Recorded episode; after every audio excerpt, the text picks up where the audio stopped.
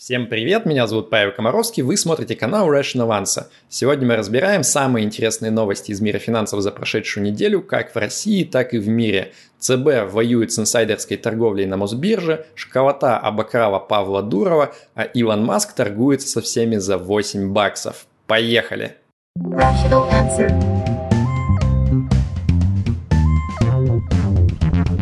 Rational answer. Центробанк РФ жестоко карает за инсайдерскую торговлю. Осенью 2020 года котирующаяся на бирже шахта Распадская собиралась приобрести угольную компанию Южкузбас Уголь и под это дело заказала аудиторской компании КПМГ, в которой я, кстати, проработал когда-то больше 7 лет, отчет о справедливой стоимости акций, а, потому что им по закону нужно было объявить обратно выкуп акций у тех акционеров, кто не согласен со сделкой. Ну и вот КПМГ в итоге насчитали рыночную цену аж в 164 рубля, а один из сотрудников КПМГ по имени Дмитрий Смолин оказался таким хитрым, что вот он на калькуляторе посчитал, что это примерно на 30% выше э, текущей цены акции Распадской. Ну и в итоге Дмитрий, похоже, закупился на всю котлету акциями Распадской, но сделал это почему-то со своего личного брокерского счета, так что неудивительно, что его в итоге быстро поймали. А, ну как, быстро, на самом деле, два года получается у ЦБ за него, чтобы вот распутать весь этот сложный клубок, а до этого последний раз в 2018 году, то есть более четырех лет назад, они находили на Мосбирже какой-то инсайт. И в итоге у них в пресс-релизе написано, что они э, вот такую пугающую меру применили. Приостановка торговли по счетам Смолина ДВ. О боже мой, Эльвира Сахибзадана, нас же могут дети смотреть, вы что? Э, ну, по крайней мере, сейчас затеплилась надежда, что э, ЦБ как-то в итоге сможет расследовать эту вопиющую историю с дивидендами «Газпрома», которую мы освещали чуть раньше в одном из выпусков. И вот они там смогут найти признаки инсайда какие-то, э, потому что по моим грубым прикидкам получилось, что какие-то хитрые люди могли миллиардов 5 рублей на этом наварить. А, ну и вот я надеюсь, что ЦБ как найдет эти признаки инсайда в этой сделке, как выведет на чистую воду этих ребят, как им заблокирует счета, вот всем остальным будет неповадно дальше инсайдерскую торговлю на Мосбирже осуществлять. Rational answer.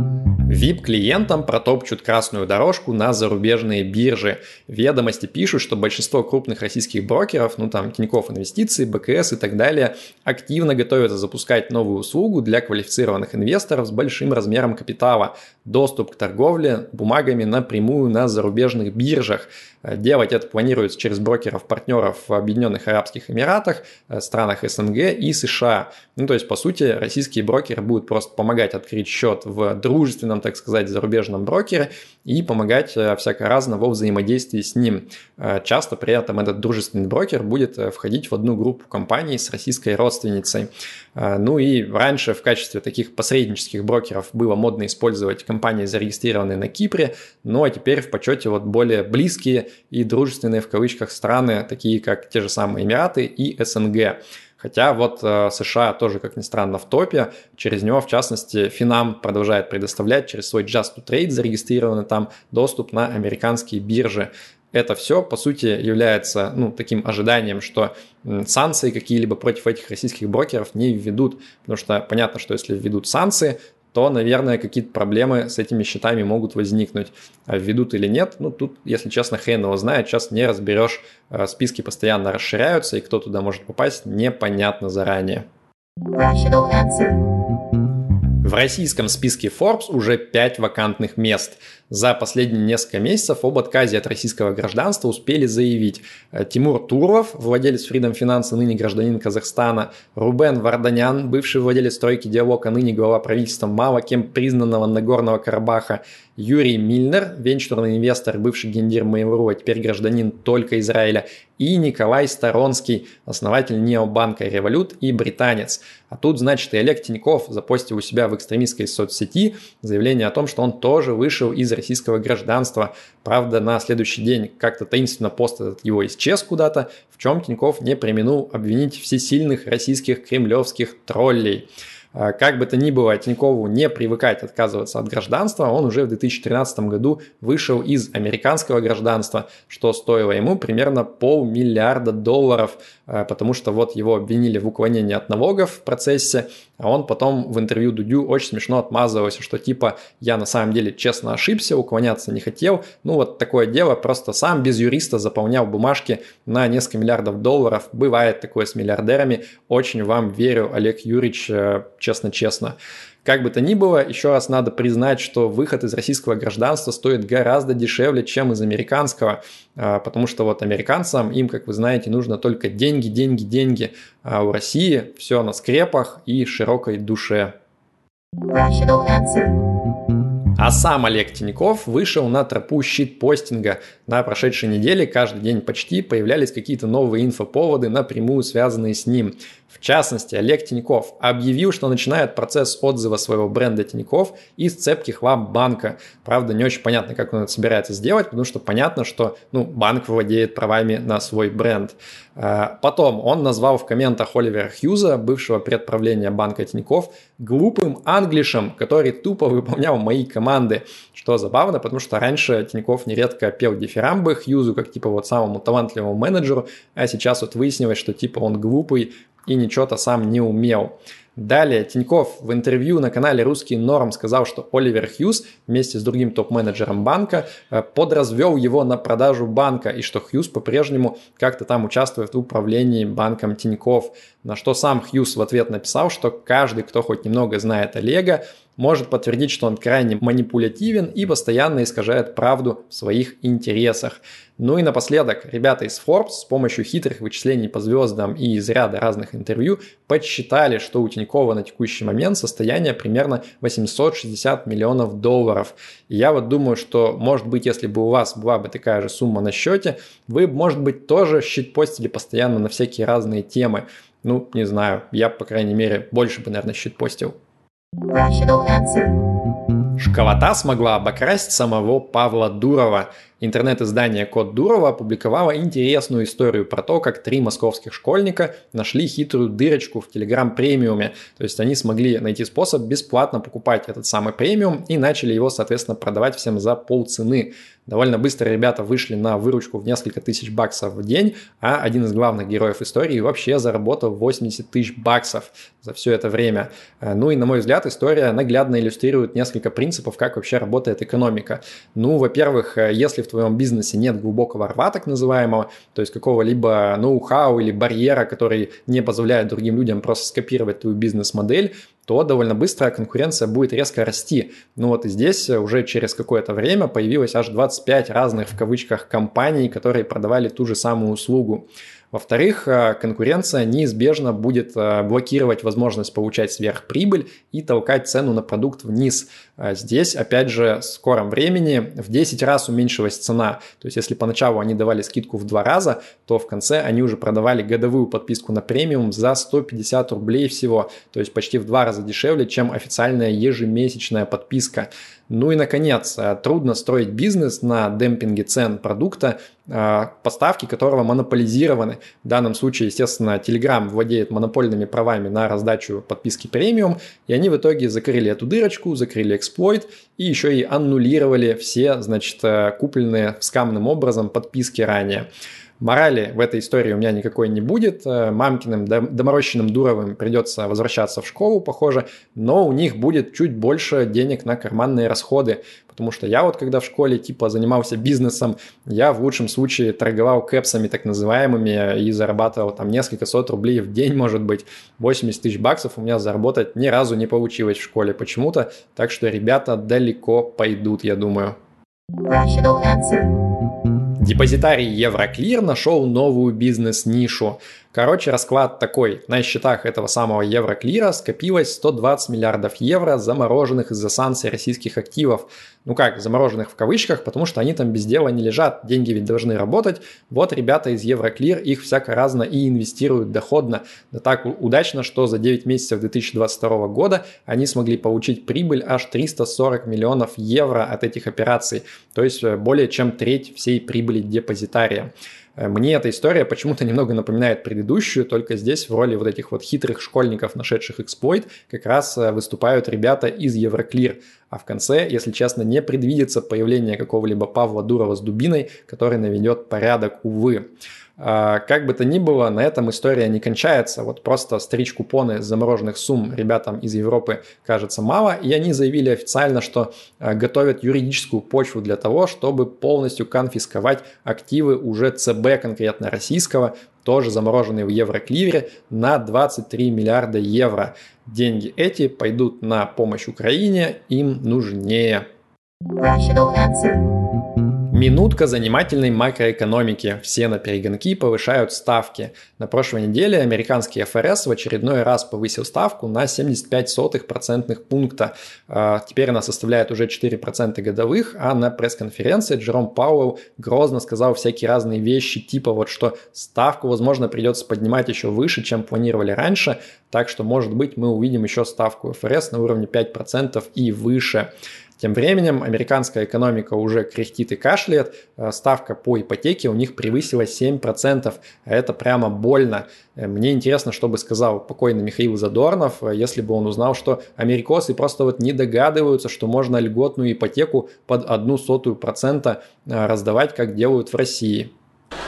Ну, тупые. А Банк Англии тоже повысил свою ставку на 75% пункта, а это, между прочим, крупнейшее повышение с 1989 года. Это решение сопроводили довольно мрачными комментариями, дескать, рецессия в Великобритании уже началась и продлится она никак не меньше двух лет, то есть даже дольше, чем Великая рецессия 2008 года а, а инфляция у англосаксов уже превысила 10%. Да и вообще в целом по еврозоне инфляция уже в октябре достигла 10,7% и снижаться не планирует. Тревожно чего-то. И к новостям из вселенной Твиттер Маска. Да, увы, Twitter Маск, похоже, это будет новая постоянная рубрика наших новостей, потому что квадратный космогений прям каждый день генерирует какие-то безумные новости. В частности, в начале недели Маск объявил, что заветная голубая галочка в Твиттере, которую ранее выдавали только настоящим селебам, э, мне вот, например, ее не подтверждают упорно, хотя пару раз просил, так вот, эта галочка теперь станет доступна по выражению самого Маска обычным крестьянам всего лишь за 20 баксов в месяц. И на это тут же отреагировал Стивен Кинг, который, в общем-то, написал типа «Ёпта, 20 баксов, да вы мне сами должны доплачивать, что я в вашей соцсети вообще что-то пишу». А Маск на это ответил «Может быть, за 8 баксов тогда согласишься». Но это на самом деле не самое смешное, что произошло. Еще смешнее новость из турецкой газеты о том, что турецкий президент э, Эрдоган официально заявил, что он, в общем, тоже постарается из Маска выбить для турков галочку подешевле, чем для всех остальных. Э, похоже, что вот эта вот дисциплина, типа, кто сможет прожать Маска на наибольший скидон, она скоро войдет в официальную программу Олимпиады. А, кстати, в последнем обновлении Твиттера, которое вышло в субботу, говорят, уже эту фичу внедрили, и за 8 э, баксов можно уже коммерчески оголковаться. Но не всем, а только англосаксам, опять же, то есть во всяких странах там США, Канады, Великобритании и так далее, а россиянам галочка пока недоступна. Также во вселенной Twitter Маска рекламодатели массово отказываются продлять контракты с соцсеточкой, потому что они боятся, что она совсем токсичной станет российской, э, мизогинной и так далее под руководством э, Маска. Маск это все отрицает, он говорит, что мы модераторскую политику пока не меняли и вообще уволили всего лишь 15% модераторского состава, тогда как всяких разных прогеров уволили 50%, но помогает пока рано. Э, кстати, об увольнениях Маск сказал, что он э, аж три оклада пообещал всем уволенным, хотя вроде как по закону должен был всего два. Но в Твиттере при этом пишут, что часть уволенных людей сразу же начали приглашать обратно. Ну, потому что понятно, что если ты половину людей буквально одним днем увольняешь, то, скорее всего, среди них какие-то полезные люди, на которых все держалось в отдельных отделах, тоже могут оказаться. Ну, и это все звучит как, типа, вот им приходит письмо, «Э, товарищ Маск совершил чудовищную ошибку, возвращайтесь назад. А, ну и, наконец, котировки любимой криптомонеты Илона Маска Доги, или как ее называют а, англичане Doge, повысились в два раза почти что за прошедшие пару недель на ожидание, что Twitter теперь прям официально пампить станет ее. Например, те же самые галочки будет принимать оплату за них в дошкоинах. Но вот эта последняя новость, она оказалась не совсем верной, потому что наоборот, похоже, криптокошелек твиттерский, его немножко сейчас приостановили разработку. В общем, будем наблюдать дальше. На следующей неделе Skeletor вернется с новыми новостями из Twitter Маска. И к новостям крипты. Криптобиржи отчаянно пытаются понять, что же им делать с россияном. Самая популярная криптобиржа Binance пытается сохранить доступ для россиян, несмотря на восьмой пакет санкций Евросоюза. А, они сейчас, по слухам, ведут переговоры с европейскими регуляторами о том, чтобы вот продолжать обслуживать клиентов из России, но не из европейских юрлиц, а с каких-нибудь там, ну, казахстанских, например, где у них тоже вроде как есть лицензия уже. А, но, судя по риторике, переговорная позиция Binance здесь не очень сильная, поэтому я бы на месте россиян сильно губу не раскатывал, что это все закончится хорошо. Тем временем еще одна криптобиржа Bybit, которая зарегистрирована в Сингапуре, заявила, ну точнее как, слухи ходят, что внутри принято твердое решение не прерывать отношения с россиянами, несмотря на то, что регуляторы Сингапура вот вроде как жестко сказали, что надо бы всем санкциям по максимуму следовать. Посмотрим, чем это закончится. Стейблкоин HUUSD опал и не собирается подниматься. Если честно, не знаю, как настоящие криптоны называют этот стейблкоин, но я его буду называть именно так. Когда-то мы с вами разбирали стейблкоин Terra USD или UST, э, про который многие считали, что вот он очень надежный, а выяснилось, что он совсем и не стейбл, потому что он полностью обнулился в мае практически. А, но ведь есть же нормальные стейблкоины, скажете вы, которые обеспечены настоящими живыми долларами, ну типа как Тезер. Они же никак не могут обнулиться, правильно? Наверное, именно так думали криптоны, которые свои деньги держали в стейблкоине от биржи Huobi а, с говорящим названием HUUSD. А, странные скачки в его цене наблюдались и пару месяцев назад, а сейчас вот криптобиржа на прошлой неделе внезапно заделистила этот токен, что и вызвало его обесценение на 70%, то есть до 30 центов за доллар. Ну и на графике на экране видно, что дела у стейблкоина HUUSD идут, ну скажем так, в полном соответствии с названием его тикера. А, Причем, что там конкретно происходит с этим токеном до конца непонятно, потому что биржа сначала сказала, что они обменяют один к одному на USDT, более стабильный, а потом, а, в общем, прекратили прием а, на вход депозитов в этом HUUSD токене, и, соответственно, из-за того, что, видимо, все цепочки арбитража нарушились, ну, то есть нельзя просто купить подешевевший USD и обменять, обменять его на настоящий доллар, это-то и вызвало дипек. Но самый большой вопрос, а что происходит с резервами этого самого HUUSD? А, потому что если там есть настоящие доллары для выплаты всем держателям токена, то, наверное, все нормально. А может быть там какая-то дырочка образовалась, никто не знает. В новом выпуске программы Загадка дыры! В общем, посмотрим. В прошлом году капитализация HUUSD достигала 1 миллиарда долларов, но сейчас, понятно, она гораздо меньше. Эм, ну и в очередной раз мы видим, что какие-то странные вещи могут происходить даже с довольно крупными криптомонетами. Не защищен никто. Rational answer. На этом на сегодня все. Надеюсь, вам было интересно. Обязательно подпишитесь на мой YouTube канал и по ссылке в описании подпишитесь на мой Telegram канал Rational Answer, где самая мякотка и происходит обычно. Да пребудет с вами разум. Peace.